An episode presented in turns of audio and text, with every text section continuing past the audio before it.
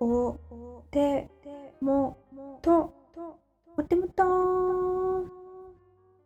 Hello and welcome to this episode of Otemoto Radio episode number 28 はい始まりました。お手元ラディオレディオラディオレディオということで始まってます。始まりました。で、なんか前に、まあちょっと気軽な話題も出そうっていう話をしてたのにもかかわらず、今日また思いついたのはそんなに別に気軽な話じゃないっていう。でもまあ気軽に聞いてもらえればいいなってって思います。えっと、まあ先ほどなんか岡田敏夫さんっていうなんだっけ、レコーディングダイエットに成功された方でも、なんか YouTube とかニコ生ニコ生かあんまよくわかんないけど、YouTube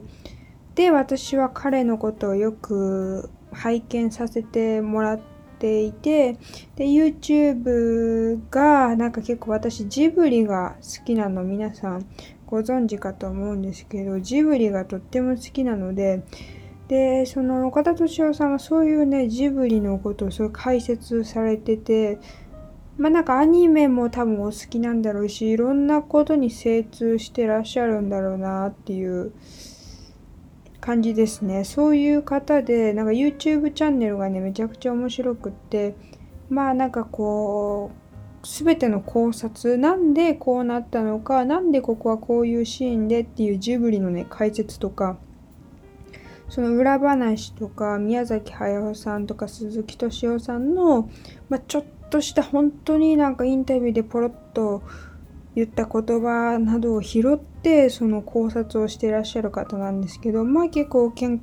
あの見解が面白くてでなんかまあ結構勉強になるしっていうことでよく見ててでもなんか最近はあんまり見てなかったの。なんかジブリのやつ見てたんだけどでなんか今回見たのが、まあ、HSP と、まあ、うつとかそういうのに関する、あのー、YouTube の、あの、動画を上げてはったんで、それを今見て、あ、これはちょっと話さねばと思ったから、ちょっとこれ回しました。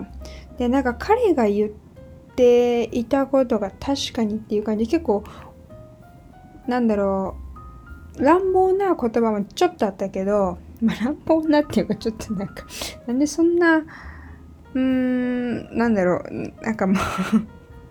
その表現なんだわらみたいなあの感じのこともあったんですけどまあでもなんかちょっとね友達やまあその前一緒にやってくださったクラちゃんとか A 君ともちょっとその前のラジオの後に喋ってた話にちょっとつながる話つながる話っていうかなんかまあその時言ってたことの話題があるんですけど、まあ、それはまた次のエピソードで話そうって言ってるから今日は話さないけどなんかそれで話してたことと通じるなっていうのはあってまあ何かっていうとまあなんかなんかまあその岡田敏夫さんの YouTube ではどういう考え方であのそのやっていくかっていうかまあなんかその自分はすごい傷つきやすい人なん人ですっていう相談が来てて私はすごいし傷つきやすいんだけどどうしたらいいですかっていうことに対してあの岡田敏夫さんがそれはあのなんだろう気持ちとなんか体を一緒に見てしまってるからあ自分を責めて泣いちゃダメ泣いちゃダメって思うけどそれはただの自分の防衛本能だったりえっと例えばくしゃみが出てしまうように咳が出てしまうようにあくびが出てしまうようなその生理現象というかただあの例えばじゃあくしゃみするっていうことは、まあ、なんかアレルギー反応というかちょっと鼻に何か異物が混入したとか、まあ、アレルギーがある人だったらそういうものが混入してそれを出すためにハクションって出ますよね。そういう感じで涙も同じことで何かその生理現象というか出てしまう体体のアクションであるっていうことをまず考えた方がいいよみたいな話をして、まあ、すごい確かになっていうところがすごいありました。で、なんかまあ、すごいこれが一番なんか私がずっと言ってたことを言ってくださったなっていう言葉があって、私は結構、あのー、あれなんですよ。まあ、感受性豊かと 昔から言われてきました。あの、両親から。で、まあそういう状況、そういう性格なので、そういうものなんです。あの、なんか別に。だからその泣き、涙が出てしまうんですっていう方が生理現象のように、私も感受性が豊かなのが生理現象なわけですよ。私の性格であって、まあ、いいこともあれば悪いこともある。でも、なんかその、岡田敏夫さんが言ってたのは、なんかこう、その、一人の人がなんか相談してきたのが死ぬのが怖いと。で、その岡田敏夫さ死ぬのが怖い。相談者が言ってます。それについて考えると体が悪くなるような気がします。そして、それを体が悪くなるっていうことに対してこんなことがあってはいけないということがを思いますっていうことを言ったの。なんか今カランって言ったけど大丈夫かな？大丈夫かと思います。はい。えっと で、それに対して、えっと、だから言ったの。そう、言ったの。ってことは、なんか、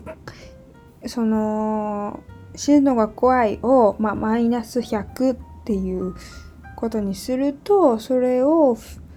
考えて体が悪くなってしまうっていう気持ちマイナス50そしてそれを続けてはいけないんだろうなっていう思いがマイナス50結果200キロの重りを背負ってるような状況になってますよって。でまずなんかその彼が言っていたのは死ぬことが怖いということをまず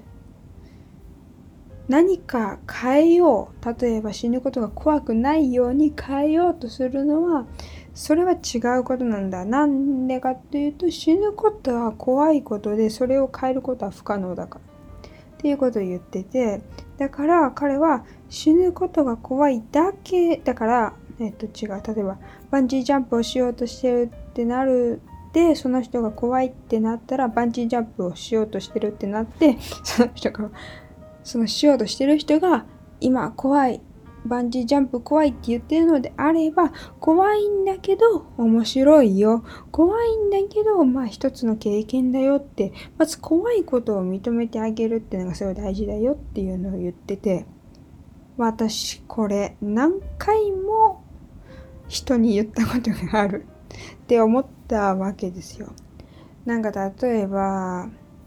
気にしすぎる性格でも私はあるんです。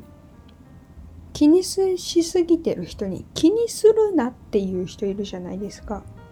私はこれに異論を唱えたい。気にするなって、でも気にしてしまってる状況なのにもかかわらず、気にするなっていうのは、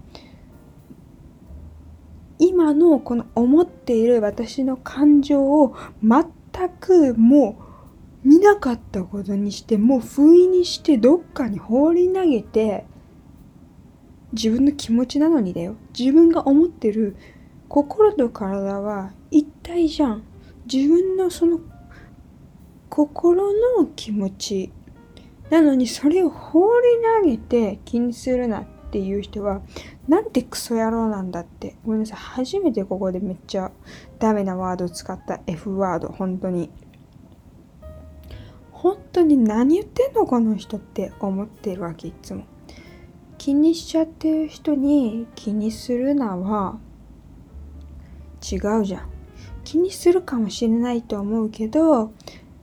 多分そんなにみんなあなたのこと考えてないしみんな自分のことで必死すぎてそこまで頭が回らないと思うよって言ってくれたら確かにそれはあるかもしれないっていう気持ちにはなる。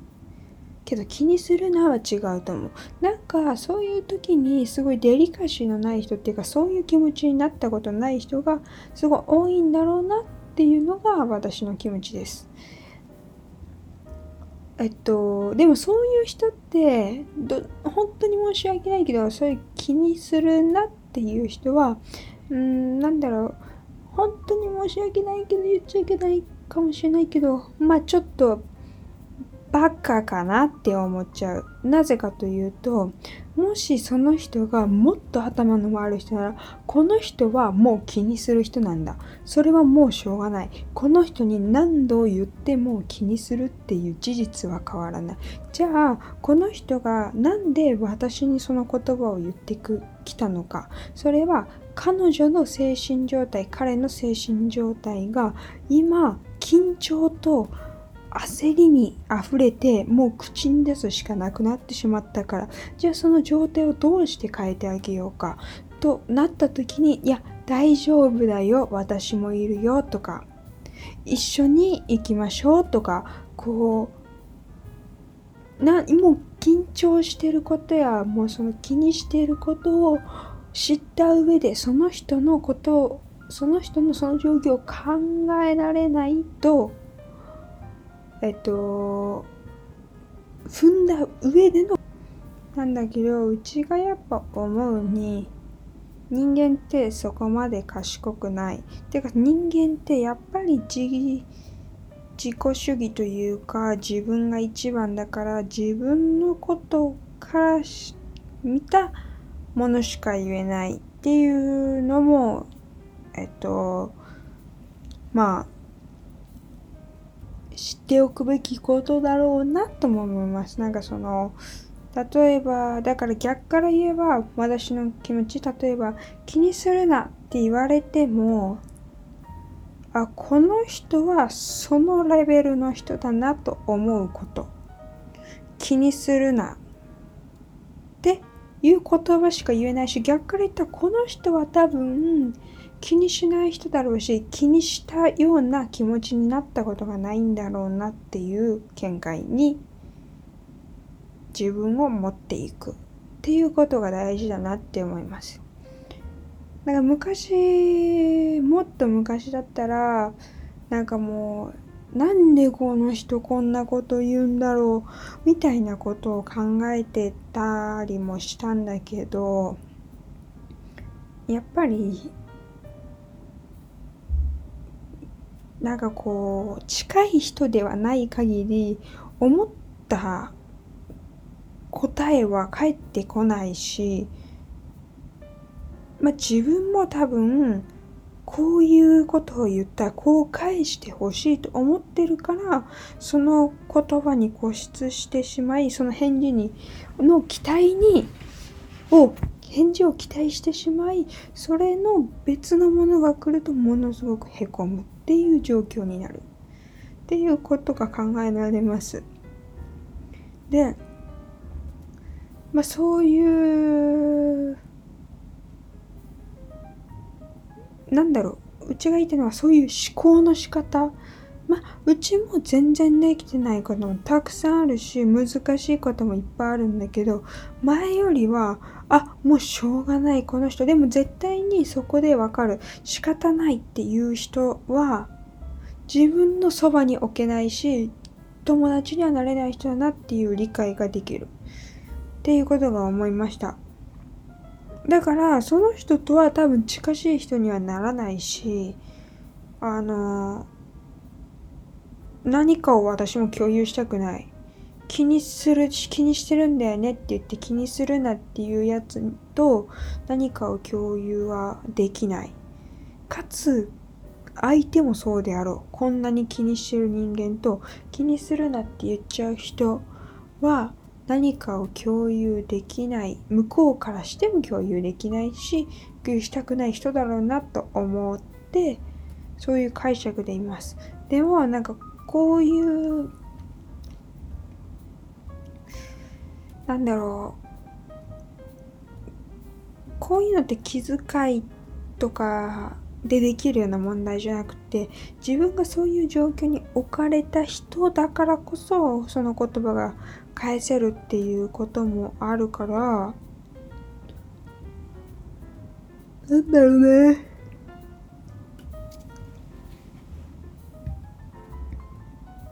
どうなんでしょうね。っていう感じですよねすいません。眠いですね。まあ眠いです。そうでもそれすごい思ったこととなんだろうなと。まああとなんか沈んでる人に頑張れ頑張れ言うのも良くないっていうのもあるじゃないですか。これもマジで本当の話。頑張れ頑張れは良くない。なぜならその人も頑張りきっても沈んでるからっていう場合もかなり多いと思うからし頑張りきってもうゴールでバテてもう血ヘドを吐いてる人に頑張れっていうのは酷ではないかろうかっていう感じですよね。そうでもなんか岡田敏夫さんが言ってたその言葉が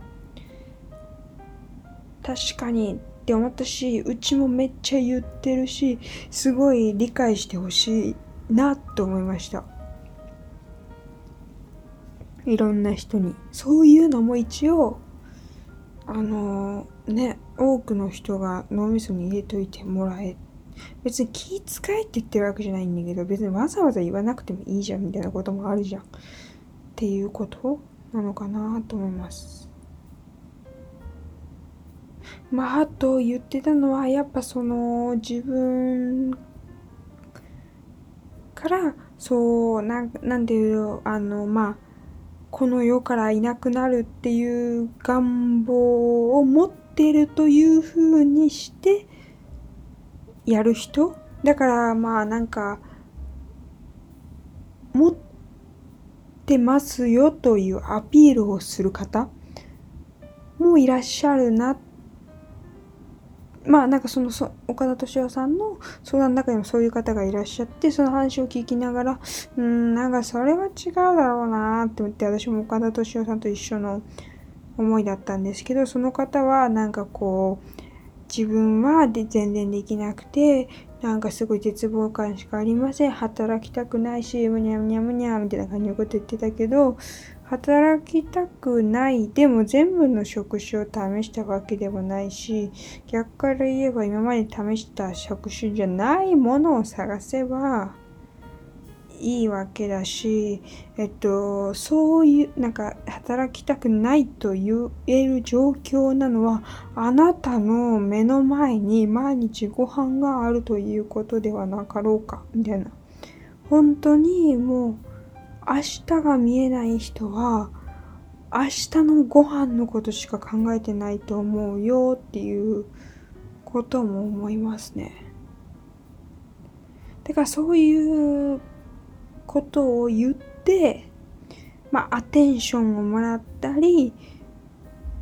すること。でも、それ、アテンションをもらったり、そういう状態の自分に酔うというか、自分のその、悲しい、悲しいとか、苦しいの、まあ、うちが思うのは、お水に浸かっちゃうこと、湯船に浸かっちゃうみたいな。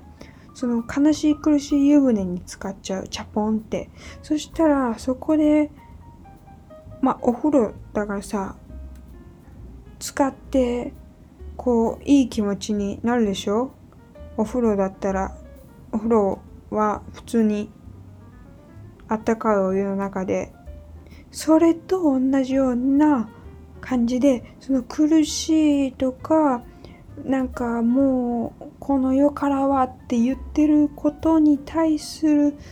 ことにすごく自分を落ち着けてるというかなんかこう気持ちよくなってって言ったらなんか語弊があるんですけどなんか自暴自棄ってそういう自分を演じてるというかそういう自分のキャラ設定で言ってるような感じがします。そう。だから、なんか自分もすごいあったんですよ。その、なんかこう、悲しいと思ったら、悲しくなっちゃって、その悲しい湯船に浸かっちゃうの。で、悲しいがもう離れられなくなっちゃうの。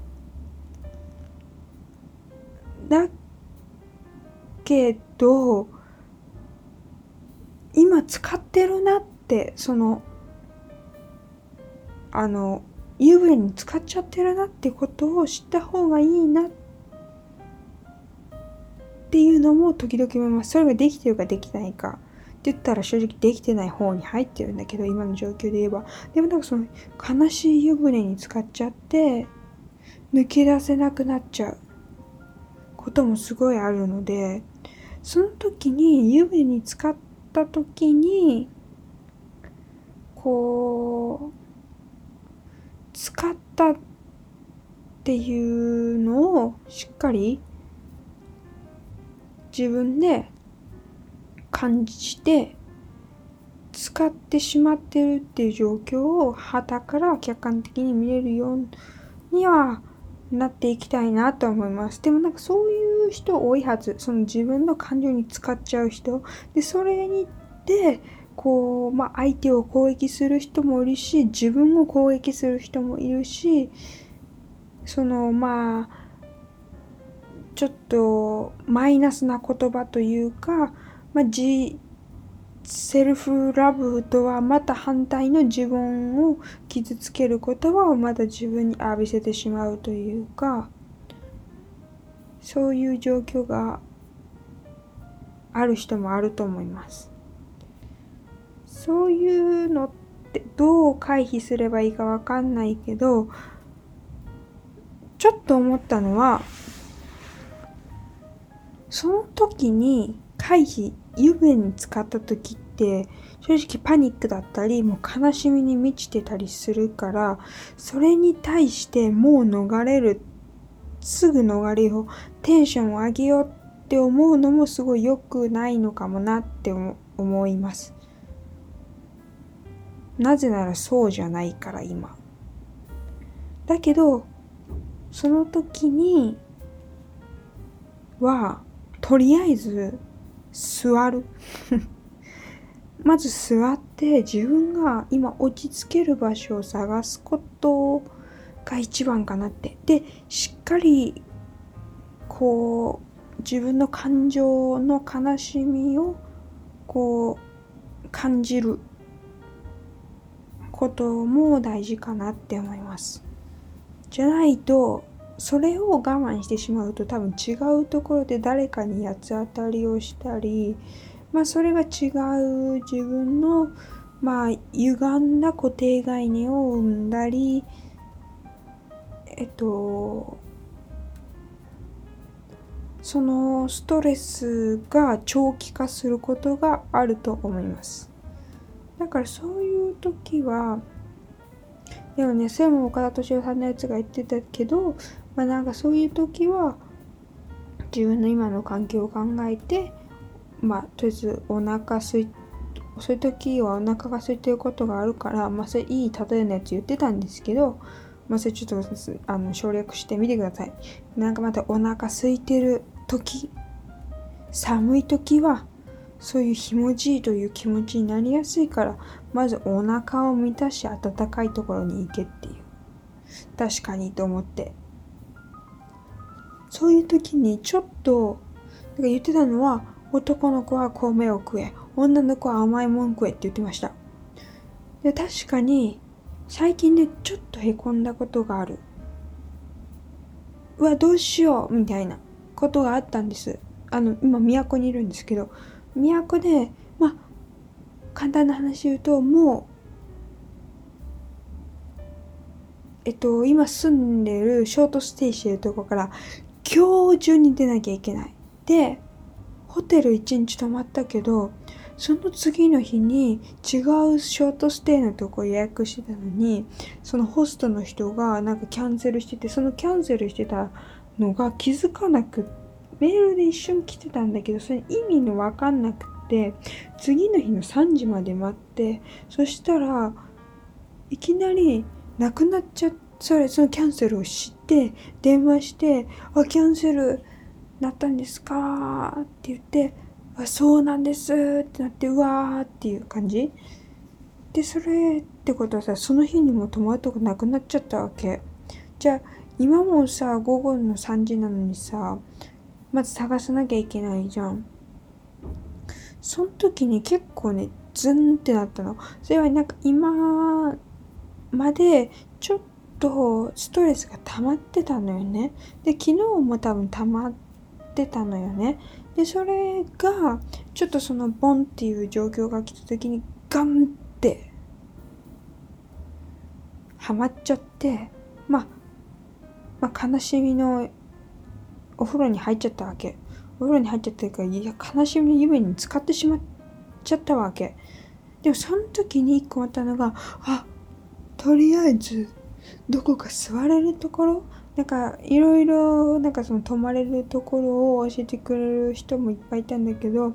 泊まれるところを今わーって探すんじゃなくてとりあえず座るところに行ってとりあえずコーヒー飲もうって思ったんです。で、そしたら、まあ、ずんとは下がってるよ。別にハッピー、イエイ、イエイ、イエイってなってるわけじゃないよ。でも多分それよりもまだマシだったかも。あの時一回座った時の方が。じゃないとブチギレちゃったり精神的なコントロールが余計できなかったかも。だからそういう時は一回座ればいいと思った。座ったり、なんかもう、あしょうがない、もうコーヒー飲もうとか、まあ、カフェインって自律神経に対してはあんまり良くなくて、まあ、いいのはルイボスティーとか炭酸水とかなんだけど、そういう時はもう何でも飲んでもいいと思う。自分が好きな、まあ、さ、まあ、シュガーが好き、私はシュガーも好きだから、シュガーを取ってちょっとこう心落ち着けるというか、そういうことがあってもいいはずと思って、なんかうちはものすごく自分の二面性というかなんか自分に対してすごいいろいろまあ困ったこともたくさんあったんですけど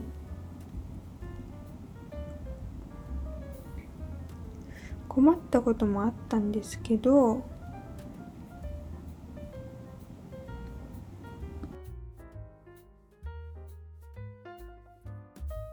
なんかものすごく自分を変えなきゃいけないっ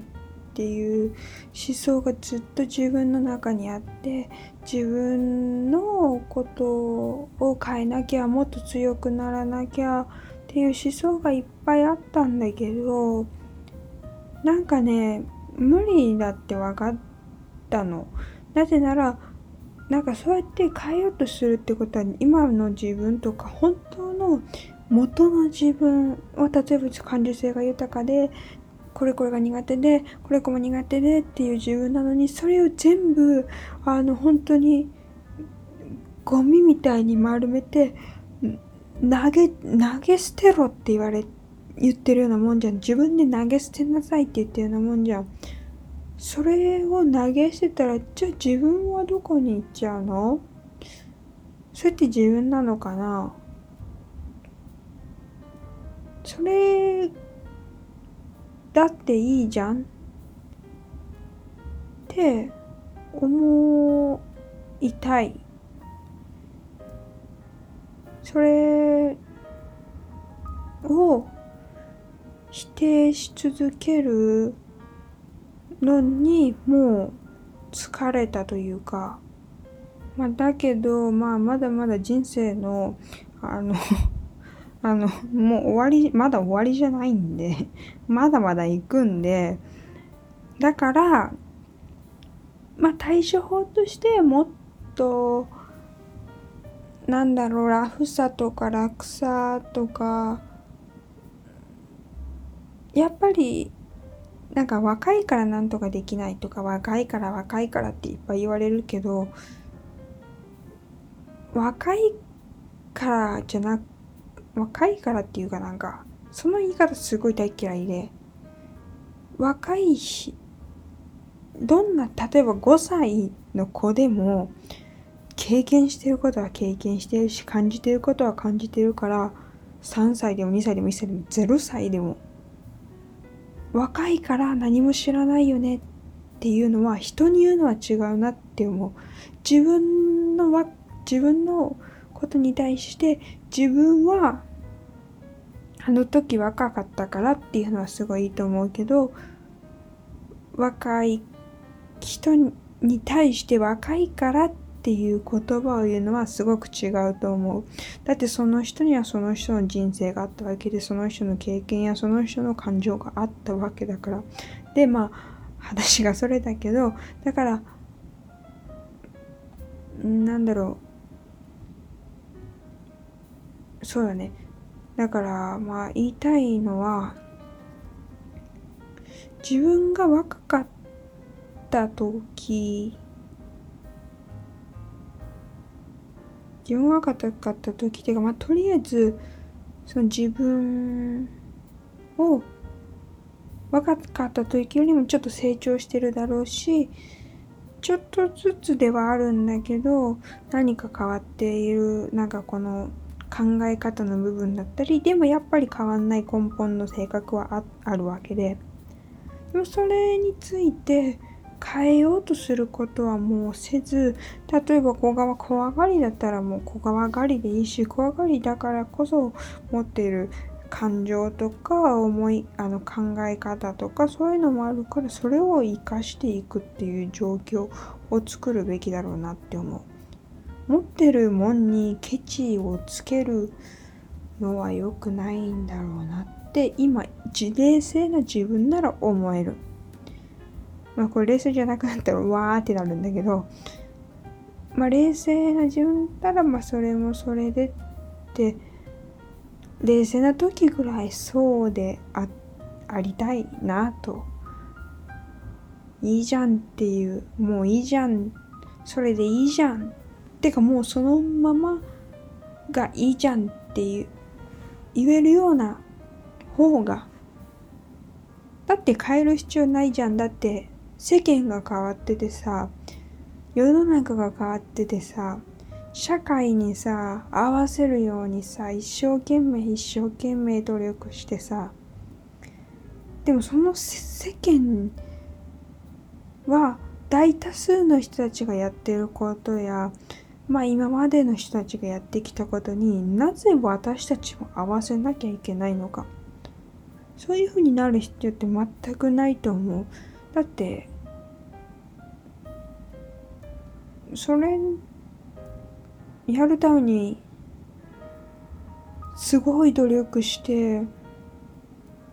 得られるものって頑張ってきた努力。イェイ努力イェイ根性イェイみたいな。えでもそれって別にいらないよね。その根性もやる気も。だって無理なもんは無理なんだもん。だって合ってないし。なのに、頑張ってやって、根性努力イエイ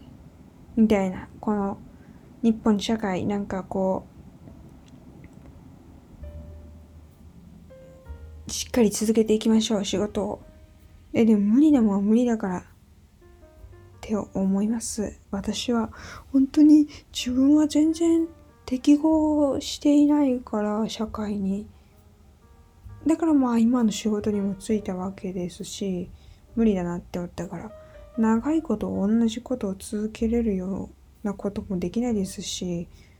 あの、秋がめっちゃ早いですので、その秋がめっちゃ早いから、だけどそれがさ、じゃあさ、めっちゃ続けたことによって素晴らしいってなってるのは他人のさ、話でさ、別にいつ辞めたって誰のことも不幸にしたわけでもないのに。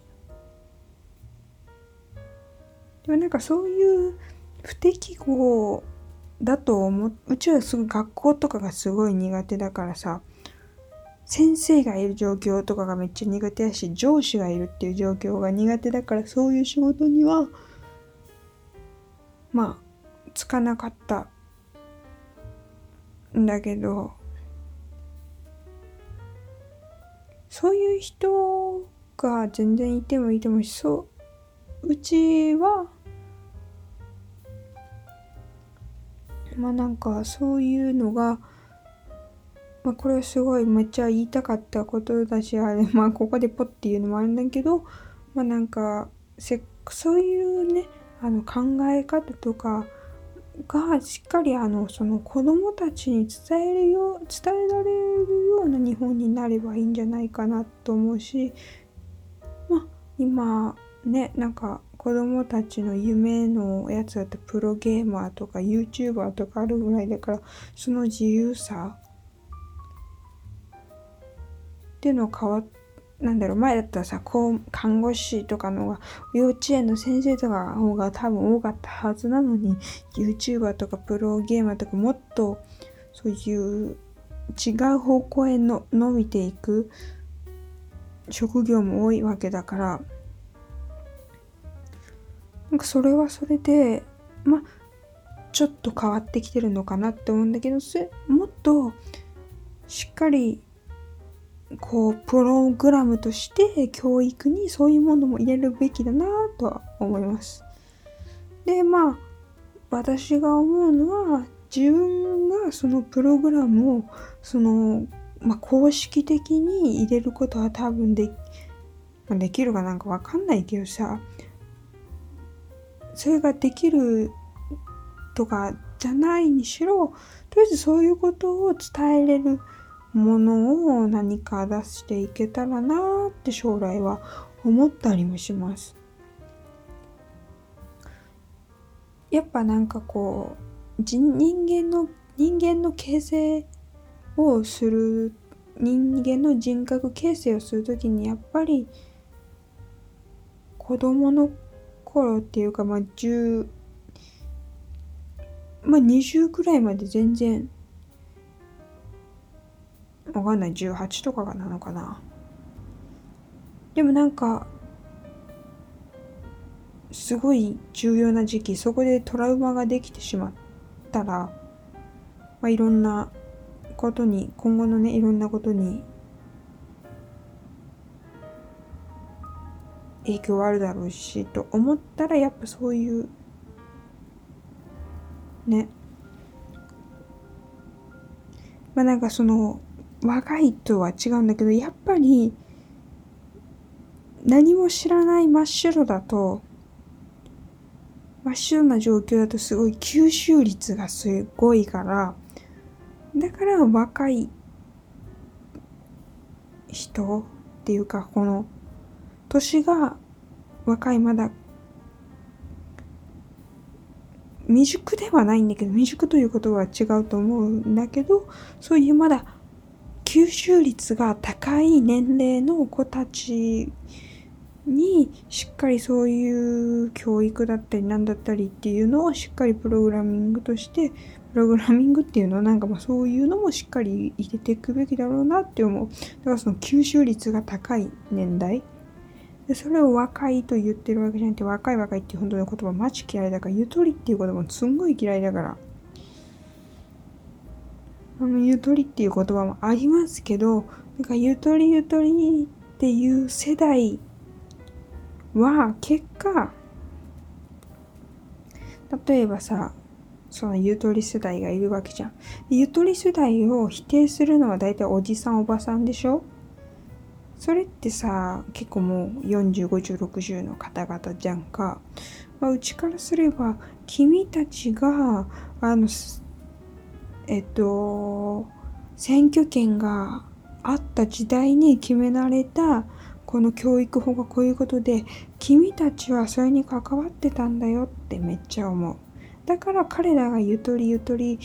ダメだよねっていうのはすごい違う話だと思う。だって私たちまあ自分もゆとり世代に入るけど私たちはそれが目の前にあってそのままボンって出されてその歩くしかないでしょだって金曜日まで学校って言ったら金曜日まで学校だし土曜日に学校行くわけないじゃん土曜日やってないんだもんどうすんねんってなるやん。普通に。なのに、それを後々ゆとりゆとりっていうのもうなんか、何言ってんの？全然メイクセンスしない。君たちも決めたし、君たちが年上だったから見守ってたよね。これ100年前の人が決めたゆとりのやつじゃないからっていうのはすごい思いますね。ゆとりの話になって話があるんだけど、まあなんかでもそういう教育とかもね、しっかりね、なんかまあ、こう、教育とかっていうよりかは、そういう吸収が早い時は、しっかりこう何か違うね、ものも、その国語算数理科社会だけじゃなくてそういう自己認識とか自分のことをしっかりする授業もあったらいいなって思いました。はい。っていうことですごい話がそれたんですけど、言いたかったのは、言いたかったこと言った、とりあえず。でもなんかこう、まあ、また岡田敏夫さんの言葉を借りると、まあ、その、ネガティブとポジティブは戦略的って言ってはったから、ねそれについてちょっとまだ理解が足りてないんだけどそういう人間の生存本能プラス、まあ、感情も生存本能の一つなので感情がなければ恐れも生存本能ですので恐れないと今まで多分ライオンに食われてたし不安がないと生きていけなかった。人間は。これこれがあるだろうな。それが不安。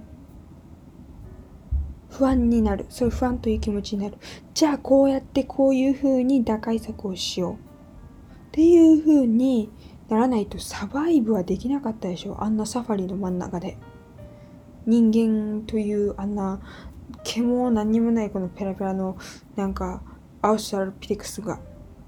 そういう感情によって生き延びてきた。それが現代社会に置き換えられるとやっぱりこの携帯とかねソーシャルメディアとかテレビの影響とかえっといろんなものがあってその100万年前のその仮時代の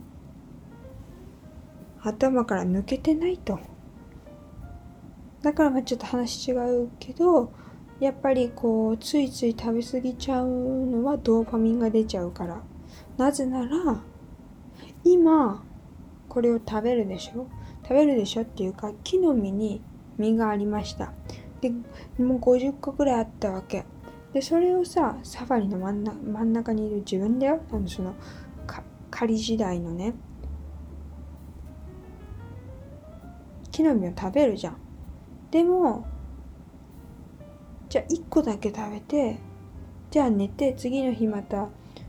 あの木の実食べに行こうって思ったら違うさ動物がもう食べちゃっててもう木の実ないわけ。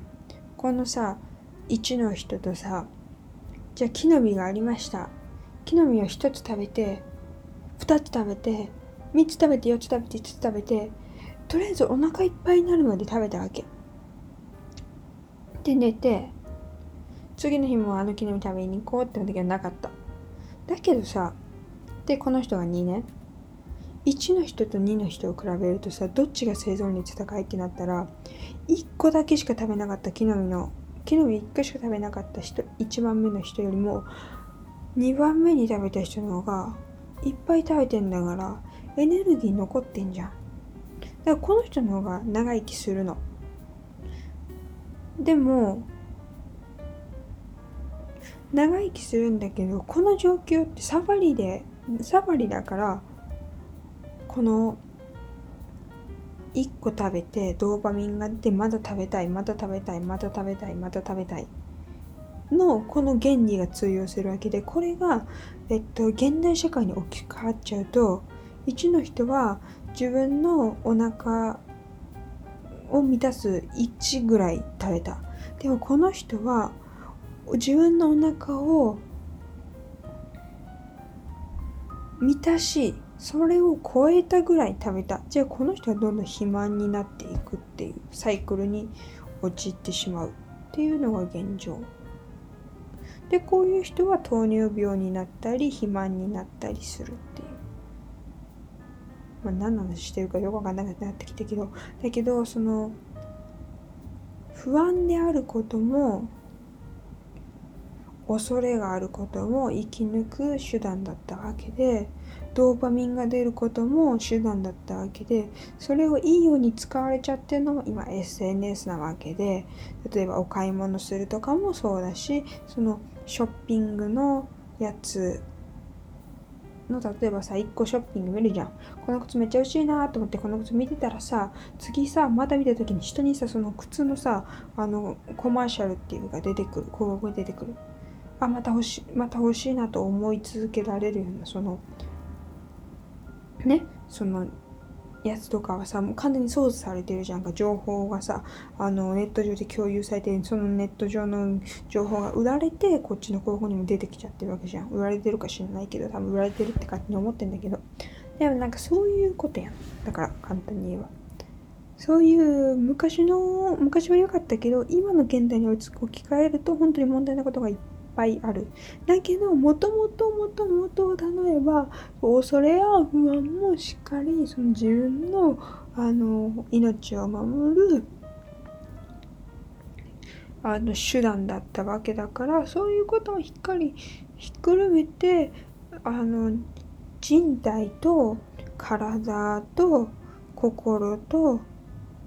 気持ちをしっかりギュッと合わせた上で考えていかないと